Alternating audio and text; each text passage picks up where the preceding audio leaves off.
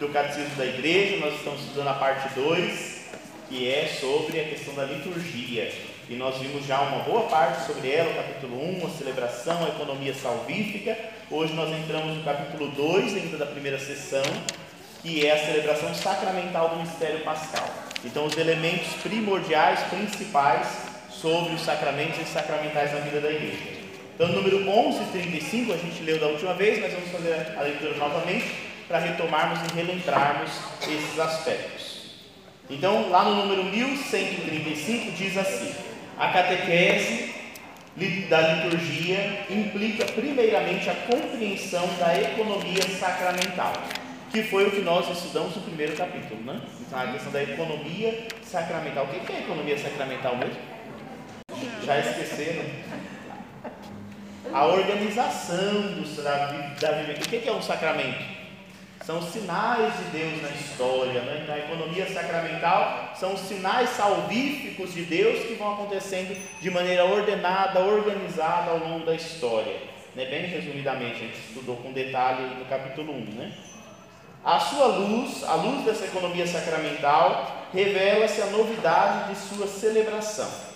No presente capítulo, portanto, Tratar-se-á da celebração dos sacramentos da Igreja e considerar-se-á aquilo que, pela diversidade das tradições litúrgicas, é comum à celebração dos sete sacramentos. O que é próprio de cada um deles será apresentado mais adiante, na sessão 2. Né? Então, na sessão 2, vai olhar cada um dos, dos sacramentos, que muito provavelmente nós vamos ter tempo de ver todos, mas vamos ver alguns. Esta catequese fundamental das celebrações sacramentais, que é o que nós vamos ver agora, responderá às questões primordiais que os fiéis levantam a esse respeito. Então, quando a gente fala de celebração dos sacramentos, o que é que vem à cabeça dos fiéis, as perguntas? Vem as seguintes perguntas: quem celebra? Como celebra? Quando celebra? Onde celebra? E agora essa catequese que nós vamos estudar hoje vai responder cada uma dessas perguntas, tá certo? Então o artigo 1 vai falar sobre celebrar a liturgia da igreja. E aí a primeira pergunta, né? Quem celebra? No número 1136. Quem será que celebra, meus irmãos? Todos nós. Todos nós, na né? igreja de Cristo. A liturgia é a ação do Cristo todo os que desde agora a celebram, para além dos sinais, já estão na liturgia celeste, em que a celebração é toda festa e comunhão. Aí ele faz uma fundamentação bíblica para nós, né? O Apocalipse de São João, lido na liturgia da igreja, revela-nos primeiramente um trono no céu e no trono alguém sentado, o Senhor Deus. Em seguida, o cordeiro imolado de pé, Cristo crucificado e ressuscitado, o único sumo sacerdote do verdadeiro santuário, o mesmo que oferece e é oferecido, que dá e que é dado. Finalmente, o rio da água da vida, que saía do trono de Deus e do Cordeiro, um dos mais belos símbolos do Espírito Santo. Então, lá no livro do Apocalipse, nós temos essa visão, essa imagem aí da liturgia celestial. Para quem quiser aprofundar, nós fizemos já um curso sobre o Apocalipse de São João, né? E vimos alguns detalhes desses aqui.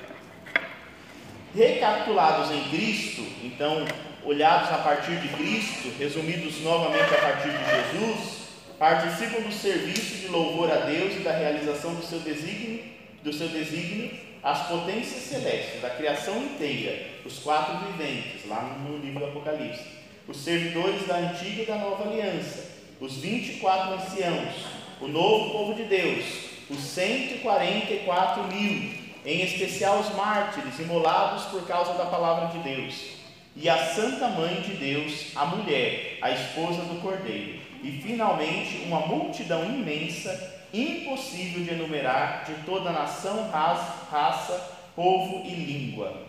No Apocalipse 7 estão essas imagens todas. É dessa liturgia eterna que o Espírito e a Igreja nos fazem participar quando celebramos o mistério da salvação nos sacramentos. Então, quando nós celebramos os sacramentos, nós estamos participando da liturgia celestial. E aí vem a resposta que a nossa irmã já deu, no número 1140, é toda a comunidade, o corpo de Cristo unido à sua cabeça, que celebra. As ações litúrgicas não são ações privadas, mas celebrações da igreja, que é o sacramento da unidade, isto é, o povo santo unido e ordenado sob a direção dos bispos. Então não é um povo solto aí no mundo, não. É um povo reunido em Cristo, em torno também de um pastor visível que dirige, que são os bispos. É a nossa igreja que é apostólica. Por isso, essas celebrações pertencem a todo o corpo da igreja. Influem sobre ele e o manifestam, mas atingem a cada um dos seus membros de modo diferente, conforme a diversidade de ordens, ofícios e da participação atual efetiva. É por isso que todas as vezes que os ritos, de acordo com a sua própria natureza, admitem uma celebração comunitária, com a assistência e participação ativa dos fiéis, seja inculcado que, na medida do possível, ela deve ser preferida à celebração individual ou quase privada. Do que, que ele está falando aqui? Sempre que for possível, é melhor celebrarmos Sozinhos? Não. Individualmente? Não. Num grupinho? Não. Aberto a toda a comunidade, né? Então, sempre que possível, a gente celebrar em comunidade, porque é próprio da igreja a dimensão comunitária da nossa fé. Então, sempre ficarmos atentos a isso, né? Às vezes a gente quer transformar as celebrações dos sacramentos em realizações privadas. Nenhum dos sacramentos é uma realização privada, ela é sempre comunitária. No, no sacramento da Eucaristia, que é a Santa Missa, a gente vê isso claramente. Mas às vezes a gente quer transformar, né? E aí, eu só, só para exemplificar. Às vezes a gente quer fazer o casamento numa celebração privada, só de um grupinho, da família aqui, ó. O clubinho, e aí eu quero fazer onde eu quiser lá fechadinho para entrar só quem eu quero. Mas a celebração dos sacramentos ela é sempre comunitária é, geral. Então, sempre que possível, a gente favorecer isso. A assembleia que celebra é a comunidade dos batizados, os quais, pela regeneração e pela unção do Espírito Santo, são consagrados para serem casa espiritual e sacerdócio santo e para poderem oferecer um sacrifício espiritual toda a atividade humana do cristão. Este sacerdócio comum é o de Cristo, único sacerdote, participado por todos os seus membros. E aí tem as inspirações bíblicas aí, né, para essa afirmação. O que significa então sacerdócio comum? Tem outro tipo de sacerdócio então? Primeiro, qual que é o único sacerdócio na igreja? O único sacerdócio na igreja é o de Cristo. É Ele. Ele é o sumo e eterno sacerdote. E ele está dizendo o quê? que os batizados que foram regenerados pela água e pelo Espírito Santo, esses ganharam a missão de oferecer a vida como um sacrifício. Quem oferece um sacrifício é sempre o sacerdote. E por isso a gente chama de sacerdócio comum dos fiéis. O que que nos garante o sacerdócio comum? O batismo. Uma vez batizados, nós todos somos sacerdotes. Não só sacerdotes, quais são as outras duas coisas que o batismo nos dá? Rei e profeta. Rei e profeta. Sacerdotes, profetas e reis. E por isso que o povo celebra. Porque o povo sacerdotal, a raça escolhida, pode oferecer um sacrifício de louvor ao Senhor. Então todo o povo é, deve celebrar né, toda a Assembleia dos batizados, porque para pertencer a esse grupo tem que ser então batizado, né? para pertencer a essa Assembleia. Aí ele diz aqui para nós assim, tirado lá da Sacrosanto Contínuo, né? A mãe igreja deseja ardentemente que todos os fiéis sejam levados àquela plena, consciente e ativa participação nas celebrações litúrgicas, que a própria natureza da liturgia exige, e a qual, pela força do batismo, o povo cristão, geração escolhida, sacerdócio régio, gente santa, povo da conquista, tem direito e obrigação. Uma vez batizados, nós ganhamos direitos, mas ganhamos também Obrigações. obrigações. E numa sociedade de hoje, onde todo mundo quer ter direito, mas ninguém quer ter obrigação nenhuma, é um grande desafio, não é? Então, os direitos e obrigações a gente tem. Eu sou batizado, eu tenho direito disso, daquilo outro. Tem, também tem deveres, também tem obrigações, né? Então, porque você é batizado, você tem direito a receber todos os sacramentos na igreja. Porque você é batizado, você também tem o dever de recebê-los. Ah, mas eu não quero fazer isso e aquilo outro, só quero isso. Não. Direitos e deveres, sempre. Porque você é batizado, você ganhou o direito de, se for a sua vocação, se casar. Porque você é batizado, você ganhou também o dever de se casar na igreja. E não se você quiser ou não quiser. Se é católico, se é batizado, tem obrigação, dever. Aí cada caso vai sendo analisado, né? Mas é um direito e um dever que a gente adquire. A mesma coisa, né? Você ganha o direito de receber a, a confirmação, a crisma, e também o dever. Não pode ser católico e faltar a crisma, porque você tem a obrigação de ser crismado. Direitos e deveres. né?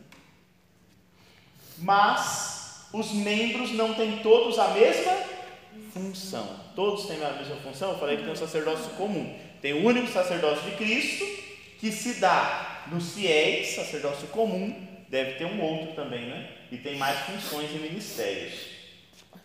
Certos membros são chamados por Deus na e pela igreja a um serviço especial da comunidade.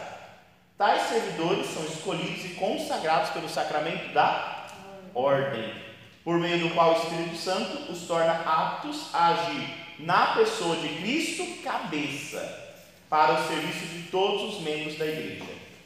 O ministro ordenado é como um ícone de Cristo sacerdote, já que o sacramento da igreja se manifesta plenamente na Eucaristia, é na presidência da Eucaristia que o ministério do bispo aparece primeiro em comunhão com ele o dos presbíteros e dos diáconos. Então, dentro dessa comunidade dos fiéis que tem diversas funções, onde todos são sacerdotes pelo batismo, alguns são separados para uma especial consagração para fazer presente o próprio Jesus, que é o sumo e eterno sacerdote. Vão agir na pessoa de Cristo, cabeça? Vai, vão agir nesta, nesta dimensão aí, sobretudo para poder presidir a Eucaristia. Vejam o termo que bonito: presidir a Eucaristia. Não é celebrar a Eucaristia, porque celebrar, todos vão celebrar, todos têm, cada um com a sua função. Os padres com a função de presidir a Eucaristia. E aí isso se expressa, se expressa sobretudo no bispo, porque é nele que está a plenitude do sacramento da ordem. E nele, e aí a partir dele, no seu presbitério, que são os padres que participam da missão do bispo, e os diáconos que também participam da missão do bispo. Certo?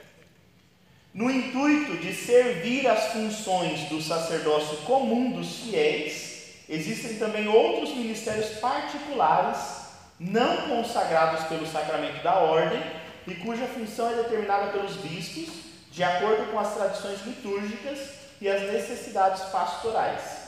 Também os ajudantes, os leitores, os comentaristas e os membros do coral desempenham um verdadeiro ministério litúrgico.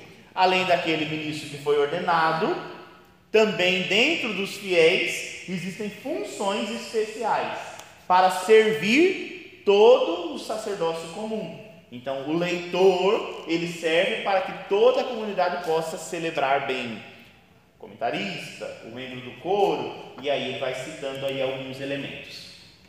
Assim, na celebração dos sacramentos, a assembleia inteira é um liturgo, cada um segundo a sua função, mas na unidade do Espírito, que age em todos.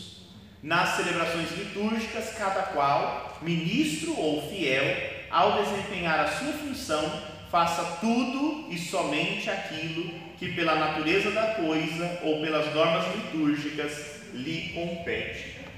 Que cada um faça tudo e somente aquilo que lhe compete. O que, que traz aqui para nós? A gente saber o que ele está fazendo. Você não fazer nem a mais, nem a menos. Fazer tudo e somente o que compete. A cada um há uma competência.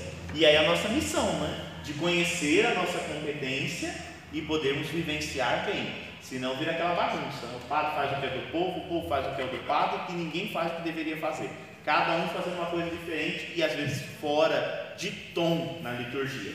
Então existem muitos ministérios, muitos serviços bonitos na vida da igreja e a gente pode colocar cada um deles a serviço da melhor maneira possível.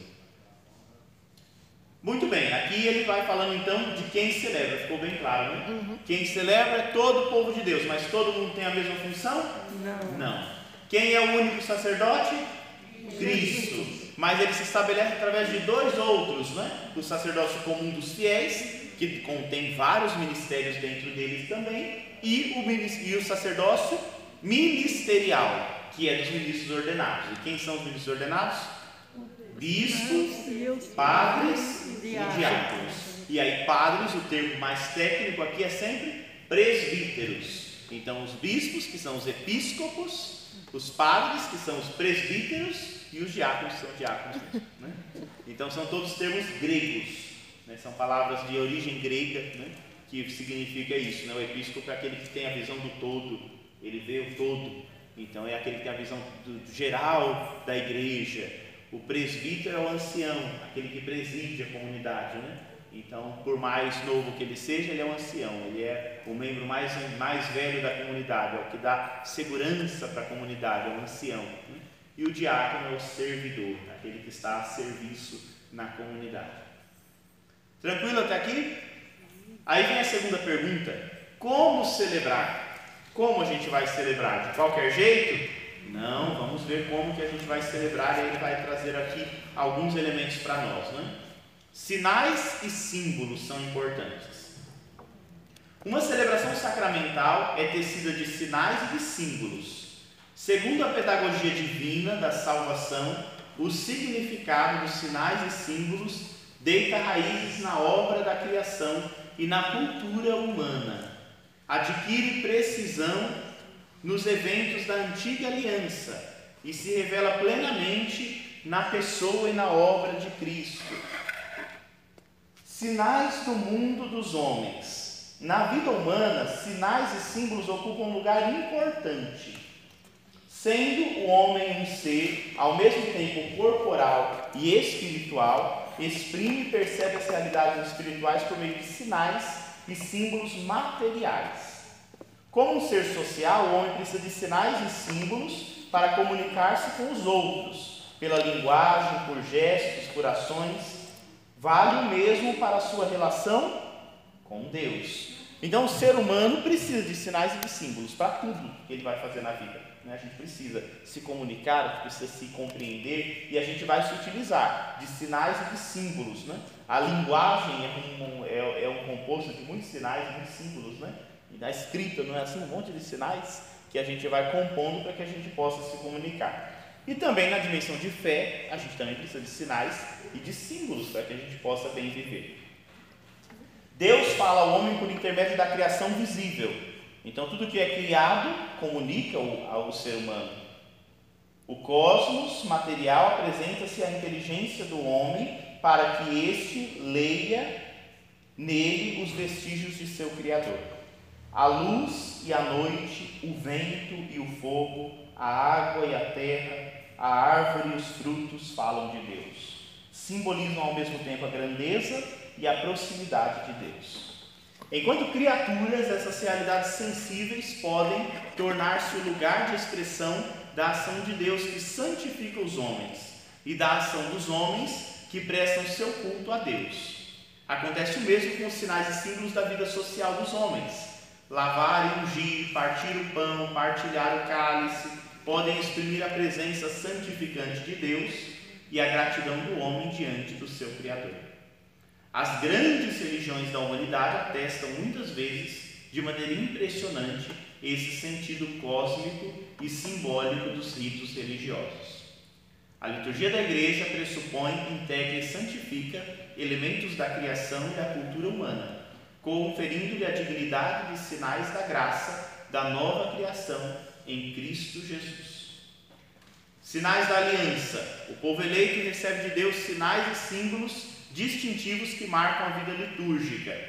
Esses não são apenas celebrações de ciclos cósmicos, mas sinais da aliança, símbolo das grandes obras realizadas por Deus. Entre tais sinais da antiga aliança podemos mencionar a circuncisão, né, que todo o povo judeu, é, os homens são circuncidados, é um sinal que marca a pertença do povo, a unção e consagração dos reis e dos sacerdotes. A gente lê o Antigo Testamento e a gente sempre vê isso, né? Eles são ungidos, consagrados, os reis, os sacerdotes a imposição das mãos, os sacrifícios e, sobretudo, a Páscoa. A igreja vê nesses sinais uma prefiguração dos sacramentos da nova aliança. Então, já no Antigo Testamento, ele está cheio de sinais e símbolos que vão ajudar a gente a, entender os sinais e símbolos da nova aliança. Então, alguns sinais antigos vão ganhar novos sentidos na nova aliança. E aí nós temos então sinais assumidos por Cristo. Em sua pregação, o Senhor Jesus serviu-se muitas vezes dos sinais da criação para dar a conhecer o mistério do reino de Deus. Ele realiza as curas ou sublinha sua pregação com sinais materiais e gestos simbólicos. Dá um sentido novo aos fatos e aos sinais da antiga aliança, particularmente ao Êxodo e à Páscoa, por ser ele mesmo o sentido de todos esses sinais. Então Jesus pega os sinais da antiga aliança e dá novo sentido, não é assim? Então, o êxodo lá do passado, qual que é o êxodo do passado? O que, que foi o primeiro êxodo? O povo saiu do Egito. Saiu do Egito, porque o que, que tinha no Egito? Escravidão. Escravidão. E passou para um rei, uma terra de libertação. Jesus pega o êxodo e vai dar um novo sentido. No novo êxodo, o que, que vai acontecer? A gente vai passar da morte para a vida. Lá na celebração do Êxodo, teve uma Páscoa, uma festa, uma celebração pascal, através de uma ceia. Jesus vai pegar essa ceia e vai dar um novo sentido. Então, vários símbolos da antiga aliança, Jesus vai dar agora um novo sentido na nova aliança. E aí nós temos os sinais sacramentais. Desde o Pentecostes, é por meio dos sinais sacramentais de sua igreja que o Espírito Santo realiza a santificação. Os sacramentos da igreja não abolem Antes, purificam e integram toda a riqueza dos sinais e símbolos do cosmos e da vida social. Além disso, realizam os tipos e as figuras da antiga aliança. Simbolizam e realizam a salvação operada por Cristo e prefiguram e antecipam a glória dos céus. Então, depois de Pentecostes, a gente vai pegar esses símbolos, que são humanos, e vamos dar um sentido pleno, porque pela ação do Espírito Santo eles vão comunicar algo muito maior do que eles mesmos são. Continuamos usando óleo, continuamos usando pão, continuamos usando vinho, continuamos usando vários elementos que já estavam lá, mas agora eles ganham a plenitude, um sentido novo, porque naquele sinal visível está uma graça que é muito maior e é invisível. Então não é só um óleo que foi derramado, ele traz, representa, simboliza e realiza a obra de Deus na história. Então por isso que os sacramentos são algo muito especiais. E aí ele diz também, então isso por primeiro, sinais e símbolos. Então estão vendo sinais, aí orações, vai, entrar tudo isso. Sinais e símbolos uh, humanos que vão sendo, vão ganhando novos sentidos. Mas também tem as palavras e ações. Uma celebração sacramental um encontro dos filhos de Deus com seu Pai em Cristo e no Espírito Santo. E este encontro exprime um diálogo mediante ações e palavras. Então a gente não vem e fica só olhando símbolos, né? A gente vai também dialogar com esse Deus. E a gente vai se utilizar então de palavras e de ações nisso tudo. Sem dúvida, as ações simbólicas já são em si uma linguagem, mas é preciso que a palavra de Deus e a resposta de fé acompanhem e vivifiquem essas ações, para que a semente do reino produza o seu fruto na terra fértil. As ações litúrgicas significam o que a palavra de Deus exprime, a iniciativa gratuita de Deus e ao mesmo tempo a resposta da fé do seu povo. A liturgia da palavra, por exemplo, é parte integrante das celebrações sacramentais. Para alimentar a fé dos fiéis, os sinais da palavra de Deus precisam ser valorizados. O livro da palavra, quais são os livros da palavra dentro da liturgia? O lecionário ou o evangeliário? Sua veneração, então a gente tem uma veneração a esses livros, não tem? Tem procissão, incenso, luz. O que é essa luz?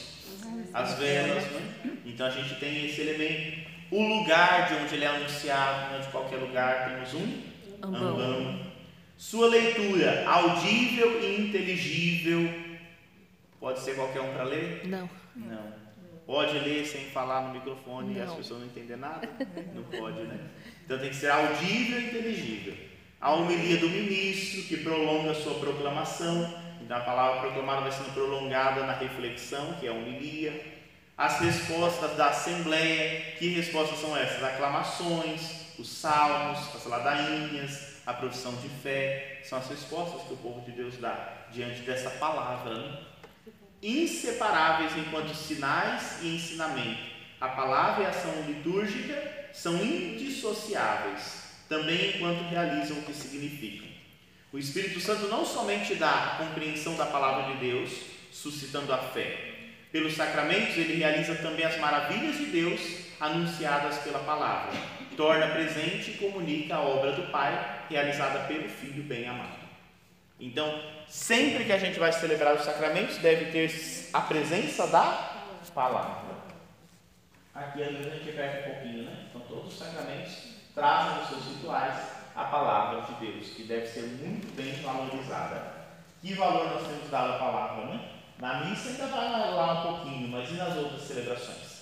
Aí eu cito de novo, né? Que um dos sacramentos talvez mais desafiadores é o casamento que pensa de tudo, e cachorro entrando, e coisa, e, e a palavra, para quê? Ah, nem precisa, né? Porque vai ocupar muito tempo.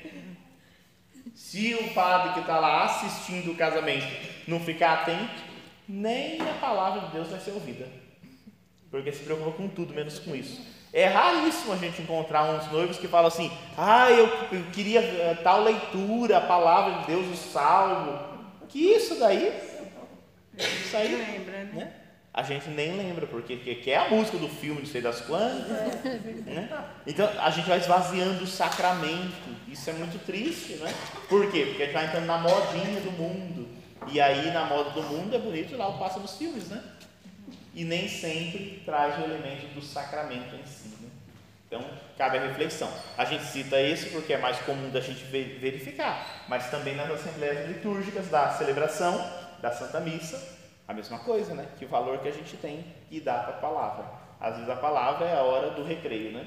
Então, enquanto se proclama, a gente faz outras coisas. Na hora da homilia, a gente vai tomar água do banheiro, porque é o recreio. Aí depois a gente volta e aí a gente fica emocionadíssimo com a consagração. Parece que só tem a consagração, né? Então, a palavra de Deus ela é muito importante. É um dia mais importante. É um dia para atualizar né, a escuta da palavra, porque é o próprio Deus falando. É o próprio Deus falando quando o leitor está ali lendo, né? Então vejam, o leitor proclamando ali a palavra, Deus falando ao seu povo.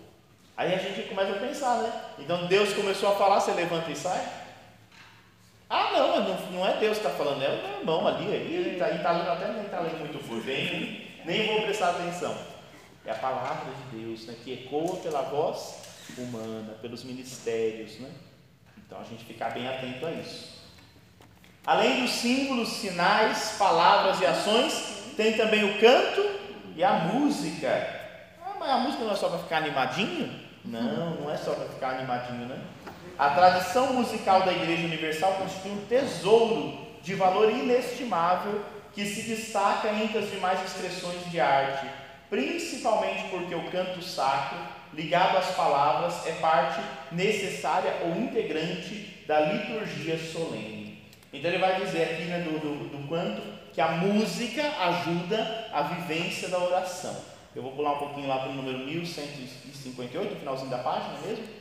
A harmonia dos sinais, canto, música, palavras, ações, é aqui mais expressivas e fecundas por exprimir-se na riqueza cultural própria do povo de Deus que celebra.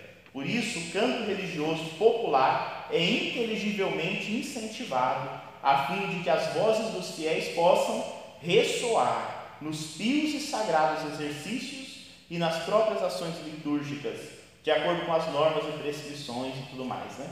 E aí, e sempre ele dá a orientação aqui, né, que os, o canto sacro ele seja sempre conforme a doutrina católica, sendo tirado de preferência das Sagradas Escrituras e das fontes litúrgicas. Então, o canto sacro tem que expressar a doutrina cristã católica. Porque às vezes a gente pega músicas evangélicas, É que são lindas, mas que às vezes trazem doutrinas evangélicas. E aí não entra mais se está certo ou não, mas é perceber assim: será que a gente não tem doutrina para poder fazer um canto, para usar na liturgia? Estou dizendo que em casa você gosta de ouvir, tem, mas na liturgia não cabe um canto que não tenha doutrina católica. Então a gente tem que ficar atento a isso, né? Na liturgia. E em casa você quer ouvir um canto muito bonito, inspirado, não tem problema. Ah, no grupo de oração a gente está usando um canto, mas na missa, na missa não dá, né? Porque a missa é ação litúrgica por excelência. Então a gente tem que usar. E ele tem que ser inspirado sempre na escritura. Aqui eu chamo a atenção para esse ponto que ele fala, a harmonia dos sinais, ó. Canto, música, palavras e ações. Quando a gente prepara bem, tudo conduz. Você canta um canto inspirado na palavra. Quando ouve a palavra, você vê que aquele canto foi tirado dali. Aí o padre fazer um e ele fala a partir daquela palavra e não a história da não sei da onde. Os símbolos que estão ali, você bate o olho, ouve a palavra, entendeu, cantou, rezou. Harmonia. E nem sempre a gente consegue isso, né? Às vezes a gente vai atirando para todo lado. Coloca um monte de coisa que não se conversa. Cada coisa fala de uma coisa diferente. A harmonia que a gente tem que ter, né? E por isso que os cantos, né, os músicos ficam bravos às vezes, né? Que eles querem colocar qualquer canto. Mas não, se eles lessem a palavra de Deus primeiro que vai ser proclamada, ali já inspirava, não é? Porque quando a gente começa a ler as leituras, você já lembra de um canto, já lembra de um hino. A liturgia lê a palavra e fala, nossa, olha, está falando hoje de óleo, eu vou pôr um, um jarro com óleo na frente do altar. Porque quando eu ouvi, está vendo que é aqui não, não basta de, ah, vou celebrar tal dia. Falta às vezes essa harmonia, onde as coisas possam se encaixar. Aí fica bom, aí a gente chega, a gente reza, o silêncio, os elementos vão ficando harmoniosos. Tudo ali, né? É uma festividade, os cantos são solenes, são alegres, é um dia reflexivo, os cantos são mais lentos, mas cada coisa no seu tempo, né? Então não vai celebrar a quaresma com um canto festivo, não vai celebrar a Páscoa com um canto funeral. Cada coisa no seu lugar. Essa harmonia que deve existir né, entre todos os elementos que compõem a nossa liturgia que nós então celebramos. É como nós vamos celebrar? Nós vamos celebrar com tudo isso, com sinais, com símbolos, com a palavra, com o canto, também com as santas imagens, que é o ponto que vem aqui a seguir, né? A imagem sacra, o ícone litúrgico, a representa principalmente Cristo. Ela não pode representar Deus invisível e incompreensível. É a encarnação do Filho de Deus que inaugura uma nova economia de imagens. Antigamente, Deus, Deus que não tem nem corpo nem aparência, não podia em absoluto ser representado por uma imagem. Mas agora que se mostrou na carne e viveu com os homens, posso fazer uma imagem daquilo que vi de Deus. Com o rosto descoberto, contemplamos a glória do Senhor. Então, São João Damasceno fala sobre isso, né? Porque antes não se podia fazer nenhuma imagem de Deus, porque Deus nunca ninguém viu. Então, não podemos fazer imagem de Deus que é Pai, porque a Deus nunca ninguém viu. Mas, quando Jesus se encarnou, ele disse: Quem me viu, viu o Pai. E aí, assim, aí são as prescrições, porque até hoje, essa imagem de Deus Pai é um problema de se fazer, né? Mas quando se faz, qual que é a feição que tem Deus Pai? A mesma de Jesus. Então, é, eles colocam um velhinho, que é um problema, né? Porque Deus é a jovialidade, não é velhinho, né? Mas ele é um velhinho barbudo, mas o rosto dele é o de Jesus. Então sempre do Pai eterno, né? Então existe, existe umas limitações dessa iconografia, porque se pede que evite se fazer imagens do Pai.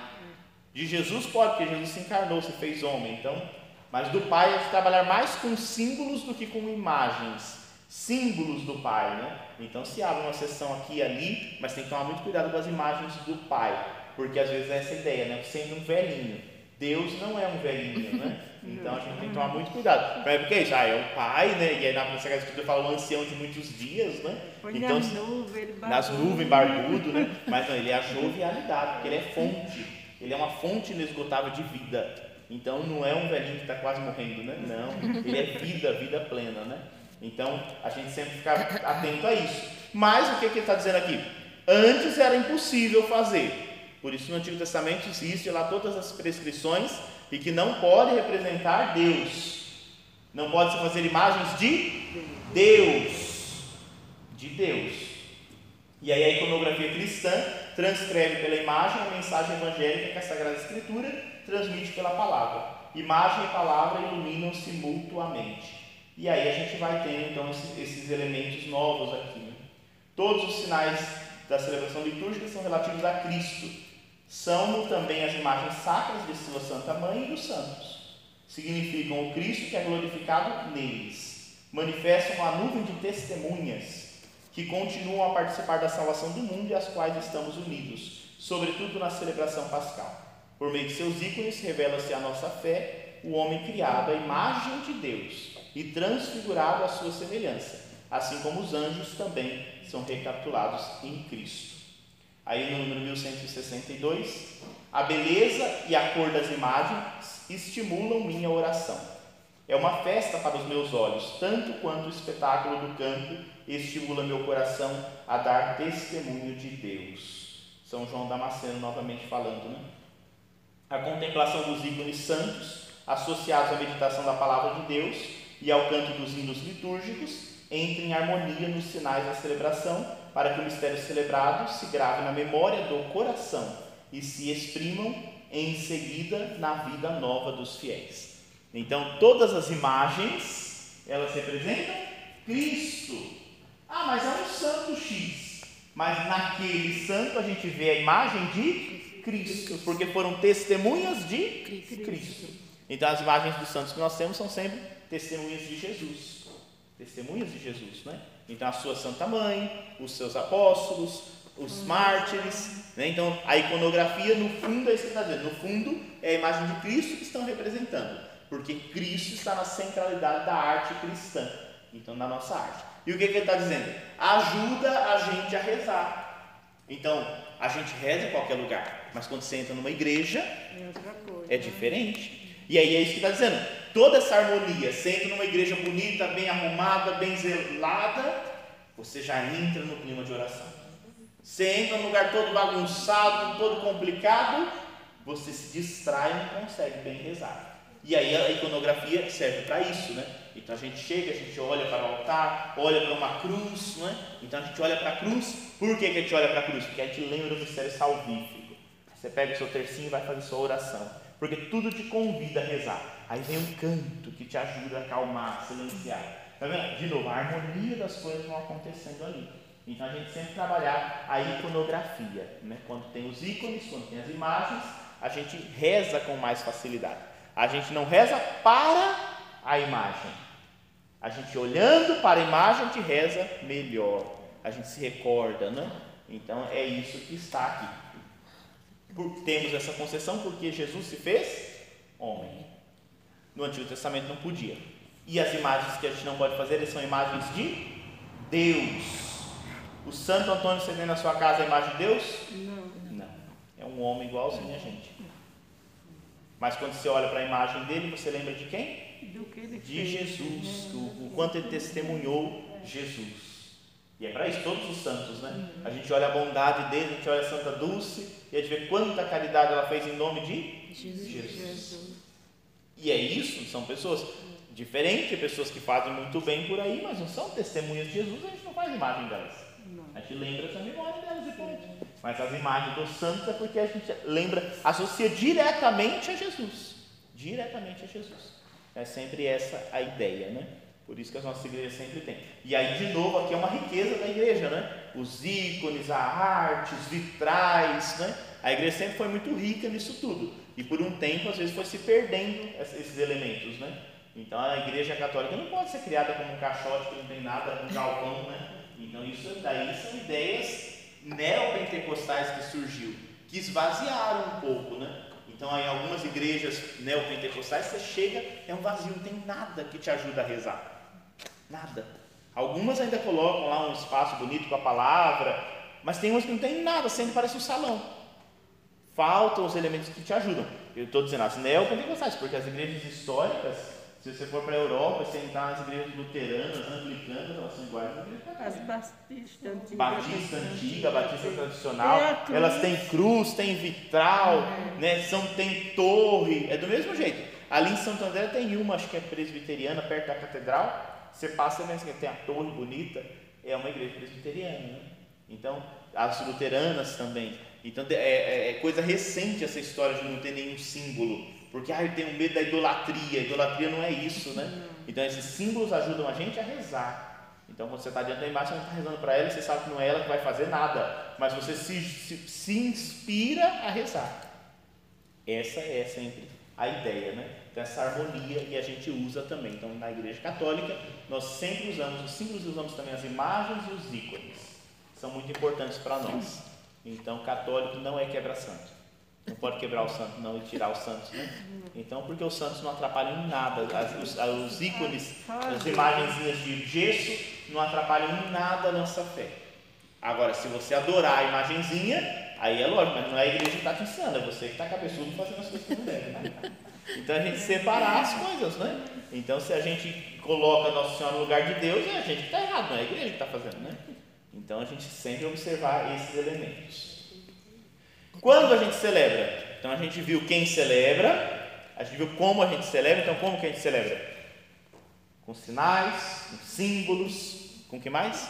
Com palavras, com ações, canto, imagens, a gente celebra assim, com todas essas coisas. Tudo isso faz parte. Mas quando que a gente celebra? Uma vez na vida? Não tempo litúrgico. Então existe um tempo litúrgico. A Santa Mãe Igreja julga seu dever celebrar com piedosa recordação, em certos dias fixos no decurso do ano, a obra salvífica de seu divino esposo. Em cada semana, no dia que ela passou a chamar Dia do Senhor, recorda a ressurreição do Senhor, celebrando uma vez por ano, juntamente com a sua sagrada paixão, na solenidade máxima da Páscoa. Qual que é a solenidade máxima da Igreja Católica? Páscoa do Senhor. E desdobra-se todo o mistério de Cristo durante o ciclo do ano, recordando assim os mistérios da redenção, franqueia aos fiéis a riqueza das virtudes e dos méritos de seu Senhor, de maneira a torná-los como que presentes o tempo todo, para que os fiéis entrem em contato com eles e sejam repletos da graça da salvação. Então a gente celebra o, o, o ano litúrgico. A grande solenidade anual é a Páscoa, que se celebra com grande solenidade uma vez no ano e depois uma vez por semana. E um dia especial chamado Dia do Senhor, do Senhor que é o domingo. domingo. O domingo é a Páscoa do Senhor. Então, o centro de toda semana do cristão é o domingo. Assim como o centro do ano é a Páscoa. Porque a Páscoa se repete toda semana para nós. Mais uma vez no ano a gente celebra o grande mistério da paixão, morte e ressurreição, o trido pascal. Né? Então o povo de Deus vai se organizando para essa Páscoa, né, que ela é o centro de tudo. Pulando o parágrafo, diz assim: quando celebra o mistério de Cristo, há uma palavra que marca a oração da igreja. Hoje, fazendo eco à oração que o seu Senhor lhe ensinou e o apelo do Espírito Santo. Este hoje do Deus vivo, em que o homem é chamado a entrar, é a hora da Páscoa de Jesus, que atravessa e leva toda a história. Então a gente não celebra lembrando coisas do passado, a gente celebra hoje, né? Hoje. Então e sempre esses elementos vão aparecendo bastante, né? Então a palavra de Deus ela é sempre atual. Então a gente celebra no momento atual. E por isso que também o padre quando age na pessoa do Cristo, ele usa a palavra como se fosse Jesus, né? Tomai todos e comei, né? Então ele age na pessoa do Cristo, falando as palavras do Cristo, e a gente faz isso acontecer hoje. Não é uma encenaçãozinha, não é uma, uma, uma lembrança da ceia, mas é fazer memória, né? Então o dia do Senhor, a tradição, né? sempre a tradição católica e apostólica vai ter origem ali no dia da ressurreição de Cristo. Então, o domingo, o dia da ressurreição, é ao mesmo tempo o primeiro dia da semana, o memorial do primeiro dia da criação e o oitavo dia em que Cristo, depois de, sua, de seu repouso, do grande sábado, inaugura o dia que o Senhor fez. O dia que não conhece o caso. O que, é o caso? Pôr do sol, não tem mais. O sol brilhará para sempre, não vai se pôr, né? É o dia que não conhece o caso, o dia do Senhor. A ceia do Senhor é o seu centro, pois é aqui que toda a comunidade dos fiéis se encontra com o Senhor ressuscitado, que os convida ao banquete. Que bonito, né? Primeiro dia da semana, o memorial do primeiro dia da criação, faz memória do primeiro dia que Deus criou todas as coisas, e o oitavo dia, porque o que é o oitavo dia? É a nova criação de Jesus, né? Então Deus fez tudo no sétimo dia, ele descansou. Na nova criação, Jesus realizou tudo e no sétimo dia ele descansou no sepulcro, o sábado santo, né? Que lembra isso? Ele foi enterrado, ele ficou lá. E no primeiro dia da semana, que é o oitavo, ele ressuscitou. É a nova criação. Então, o dia do Senhor lembra tudo isso. É a ceia, é o dia que não tem mais ocaso. As trevas não podem mais reinar sobre ele. Então, o dia do Senhor é um dia onde o sol brilha o tempo todo. Só é Cristo, né? É um dia especial do cristão. Quem dera, né, que a gente tratasse o dia do Senhor assim mesmo, né? Mas né, a gente trata, porque afinal a gente é uma, uma sociedade cristã, né? Então, a maioria do povo aqui é cristão, então valoriza bastante o dia do Senhor, né? O, às vezes falta um pouquinho isso para nós, né? A gente foi ficando um povo secularizado. Então, domingo virou um dia qualquer. Qualquer dia. Não tem mais essa diferença, né? Você vai para um muçulmano, não tem essa não. Uhum. Né? Ele é o dia sagrado, é o dia sagrado. Acho que o deles é a sexta-feira, se não me falha a memória. É a sexta-feira. É a sexta-feira. Lá na Terra Santa é engraçado porque é isso, eles têm três dias santos. A semana deles é mais curta, porque na sexta-feira nada funciona porque é o dia dos muçulmanos, e tem muitos lá, né? No sábado, o que é judaico não funciona, porque o sábado é o dia dos judeus. E no domingo é o dia dos cristãos. Mas os cristãos fazem festa inteira, então o dia do domingo. Mas é interessante, porque lá, como os cristãos são minoria, o domingo não é um dia como é o nosso. O domingo é, é um dia mais normal. Não é igual aqui, que é como se fosse um feriado, né? Porque lá nós somos minoria. É, hoje em dia os muçulmanos dominam mais.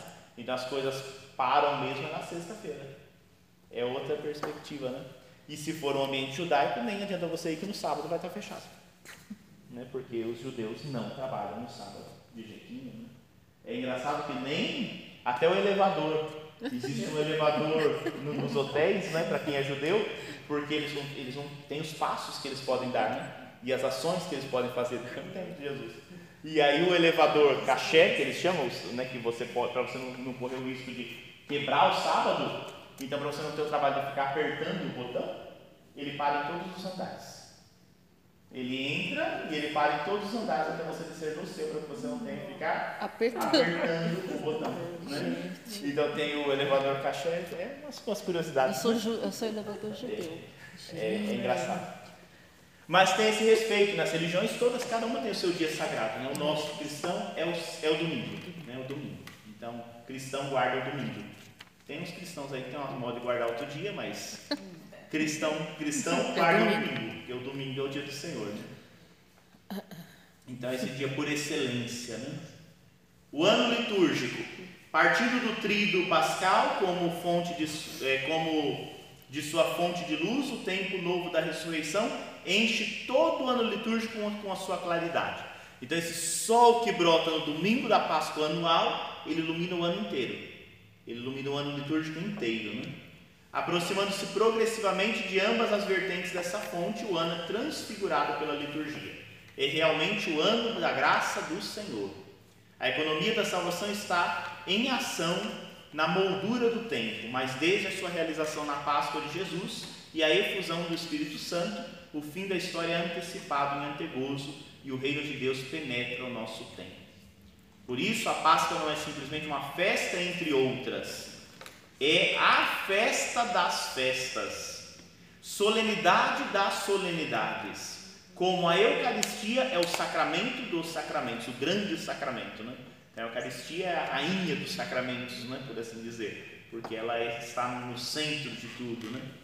Santo Atanásio denomina o grande domingo, como a Semana Santa é chamada no Oriente, a grande semana, semana maior, a gente chama. Né?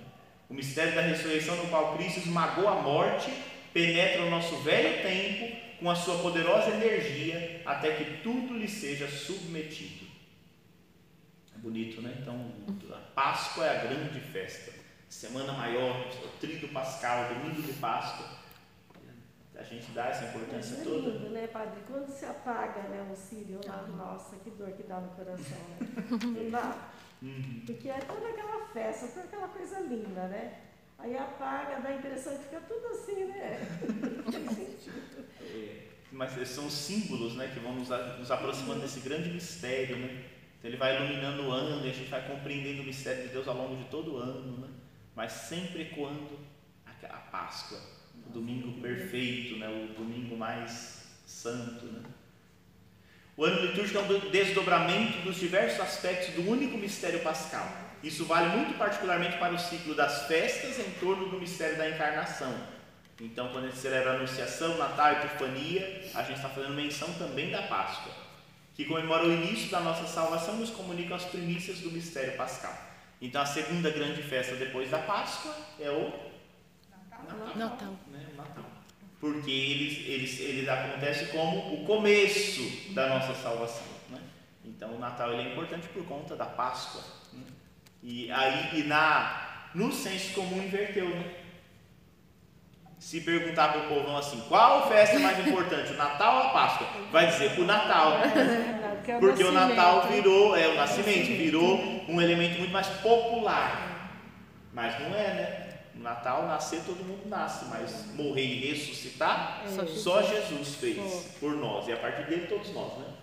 Então, o seu nascimento está em vista da, da salvação, da redenção, né?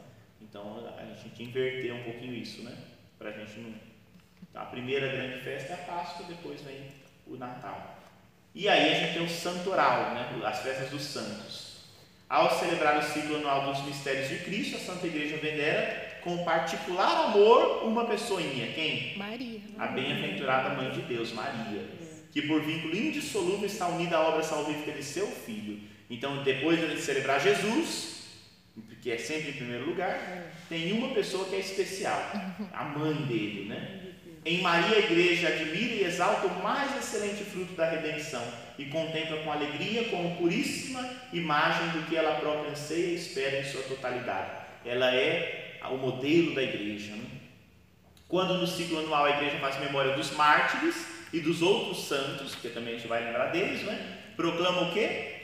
O mistério Pascal. Naqueles e naquelas que sofreram com Cristo e estão glorificados com Ele e propõe seu exemplo aos fiéis para que atraia todos ao Pai por Cristo e por seus méritos, impetra os benefícios de Deus.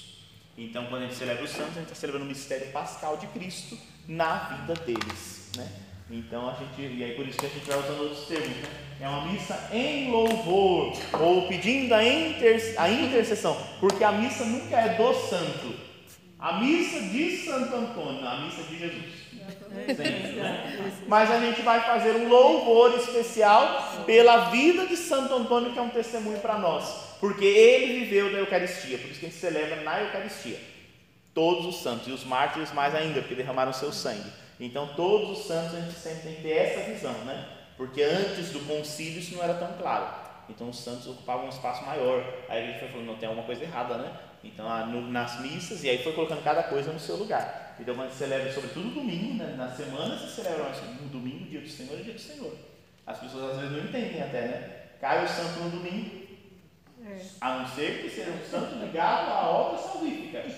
Se cai o Santo Antônio no domingo, não celebra ele. A não ser que seja a paróquia dedicada a Santo Antônio. Então a gente pode fazer menção, falar hoje é dia, mas não se celebra ele, porque o domingo tem precedência. Algumas festas podem acontecer de domingo, algumas festas, mas são somente algumas muito ligadas ao mistério salvífico.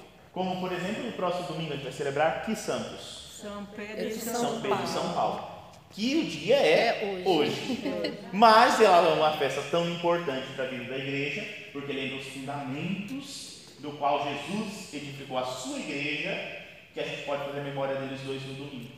Aí passa para o domingo, porque é uma festa muito importante que todos os católicos deveriam celebrar. Então a gente joga ela para o domingo. Outras festas podem acontecer no domingo, né? ligadas ao, ao mistério de Deus. Santíssima Trindade acontece no domingo. Né? Se cair a festa da exaltação da Santa Cruz no domingo, pode celebrar no domingo, porque é a exaltação de Cristo. Agora os santos não. Algumas festas de Nossa Senhora pode celebrar no domingo. Né? Então são poucas as festas ali que a gente pode passar para o domingo. Né? Então no nosso caso aqui, de. Hã? A da Imaculada, se cair no domingo, pode. A dela pode. A gente não transfere, mas pode. A gente transfere para o domingo, aqui no Brasil, a festa da Assunção. Assunção a gente transfere. É 15, mas a gente sempre joga no domingo. Uma festa grande, em honra de Nossa Senhora, que a igreja permite celebrar no domingo. Se cair dia 12 de outubro no domingo, pode celebrar no domingo. Então são algumas concessões, mas os outros santos. É interessante isso, né? Para a gente poder sempre trazer que o domingo é o dia do Senhor. Senhor. Então, se tiver algum santo, tem que lembrar muito que é o Senhor que a gente vai falar e não da pessoa, né? Então, são coisas interessantes para nós sempre trazermos, né? Olha quanta riqueza a igreja tem. Então, na semana a gente pode fazer mais memória deles. No domingo, não. Na quaresma não celebra nenhum santo. Somente duas festas. Uma em honra de São José. José, mas se cair no domingo da quaresma não pode celebrar. Se cair na Semana Santa também não pode celebrar. Quando São José cai na Semana Santa, tem que ser transferido. Não pode. Então tem esses elementos. E a anunciação de Nossa Senhora, que é o mistério da encarnação. Então, essas são as duas únicas festas que celebra na quaresma. Fora isso, não celebra nenhum. Então a gente vai está percebendo, na Páscoa a mesma coisa. Nada se sobrepõe aos domingos da Páscoa. Todo o período de 50 dias. Os domingos da Páscoa não pode celebrar nenhum santo nos domingos da Páscoa. Só a Páscoa do Senhor, até Pentecostes. Depois de Pentecostes é que a gente celebrar outras festas. Então, são todos símbolos e coisas assim né, que a igreja vai nos ajudando e catequizando com o modo de ser para a gente poder entender bem isso tudo. Para não ficar pela metade, me tem mais um minutinho, tá bom? E a gente já conclui. Para a liturgia da- das horas, né? Então, esse mistério também, que está falando, quando a gente celebra? Então, a gente celebra o ano inteiro, mas tem a grande festa anual que é a Páscoa e tem a grande festa semanal que é o domingo, o dia do Senhor. Mas e só durante o resto dos dias não celebra? Celebra, né? Inclusive a igreja se organiza naquilo que a gente chama de liturgia das horas. Cada dia é santificado com as horas grandes que a gente celebra a Sagrada Liturgia, a Liturgia das Horas, né? Então, geralmente, a cada três horas tem uma oração oficial da igreja para ser rezada, né? Que, sobretudo, os que vivem da vida contemplativa rezam sempre por si e pela igreja inteira. Aos padres é pedido que reze conforme as, as possibilidades, as horas maiores, né? E se promete rezar. Os religiosos, religiosas têm essa obrigação, mas o povo de Deus também pode rezar. E quais são as horas maiores? As laudes, que é a oração da manhã, com os salmos, as vésperas e as completas. Então a gente tem essas orações. Mas tem também, no meio disso tudo, as horas médias. Então, por exemplo, lá, se você for num mosteiro de vida contemplativa, eles vão rezar o ofício das, o ofício das leituras, que geralmente é na madrugada, depois o invitatório, as laudes, que é sempre de manhãzinha, nove horas é a primeira hora média, meio-dia tem outra, três da tarde tem outra, são sempre os mistérios centrais né, que a gente celebra, em, é, nove, meio-dia e às três, depois a partir das 18 as vésperas, e no fim da noite antes de dormir, as completas. Então vai acompanhando as orações. As horas médias são pequenininhas, curtinhas, geralmente compostas por três salmos. As horas maiores tem o salmo, tem a leitura breve, tem o hino evangélico, tem as preces, tem Pai Nosso, tem um monte de outras orações. É bem bonito. Todos vocês já rezaram alguma vez, né? Rezou alguma vez na igreja, alguma coisa assim. Essa liturgia das horas, esses ofícios que a gente reza, né? Os ofícios da devoção, eles são inspirados nessa liturgia das horas, né? E aí quando vocês rezam, quem reza o ofício de Nossa Senhora, que reza tudo de uma vez, mas está escrito lá matinas, terça, não, é isso. É que se, se a, é, a devoção fez assim, a gente senta e reza tudo de uma vez, mas É, é isso, matina significa laudes. Depois a terça, a nona, é isso, é meio-dia, nove, meio-dia. Só que a gente reza de uma vez, porque virou um ato popular de Quando o devoção. senhor era seminarista que deu a formação para nós, lá no Ministério, lá na Guadalupe, o senhor fez. Olha, olha que boa memória. Fiz, fiz mesmo. É, eu lembro. Ela está lembrando que quando eu estava na Guadalupe, que eu era seminarista, eu dei uma formação para os ministros aqui da paróquia. Eu lembro, eu tenho um livro, um livro grande que o padre Paulo mandou, está lá assinado bonito, do, da, de eclesiologia, senhor né? E aí eu fiz a formação com todo mundo e a gente fez a oração. Eu sempre trazia. Hoje está mais popularizado, mas naquele tempo não era tanto, né? A liturgia das horas. Porque é a liturgia das horas santifica as horas do dia. Assim como o domingo santifica a semana, assim como a Páscoa santifica o ano inteiro. Essa é a ideia da igreja. Então a gente celebra todas as horas. Quando a gente celebra? Em todo o tempo, porque a graça de Deus inunda o ano civil. O ano civil, ele é envolvido pelo ano da graça. Então a gente celebra assim. Então tem um ritmo, o ano litúrgico, que é até diferente do ritmo do ano civil. O ano civil sai mês, entra mês, nós não, entramos em ciclos, onde a palavra de Deus é o centro. Né? É muito bonito, a liturgia das horas vale muito a pena. E assim não deu tempo de eu terminar esse ponto, infelizmente, porque ficou faltando a última pergunta, que é Onde onde celebrar? Quando você mudar de nome, ninguém nem lembra mais de tudo que a gente falou, né? Porque é só uma vezinha por mês. Mas onde celebrar aqui, vocês leiam, né? A gente vai celebrar em, primeiro em espírito e em verdade, né? Mas tem as, a casa de oração, os oratórios e os lugares importantes. E aí a gente faz isso no- na próxima vez e faz o resuminho e entramos então no, no artigo 2. Já estamos, às, é, eu queria ter terminado, nas vésperas da segunda sessão. Então no próximo encontro, então paramos no número 1179. A quarta e última pergunta aqui: Isso. onde celebrar? Onde nós vamos celebrar? Em qualquer lugar? Hum, tem Não. lugares maravilhosos para se celebrar. Inclusive nas igrejas que são dedicadas ao Senhor, Eita. são lugares por excelência para a gente celebrar. Né? Isso. E muito bom.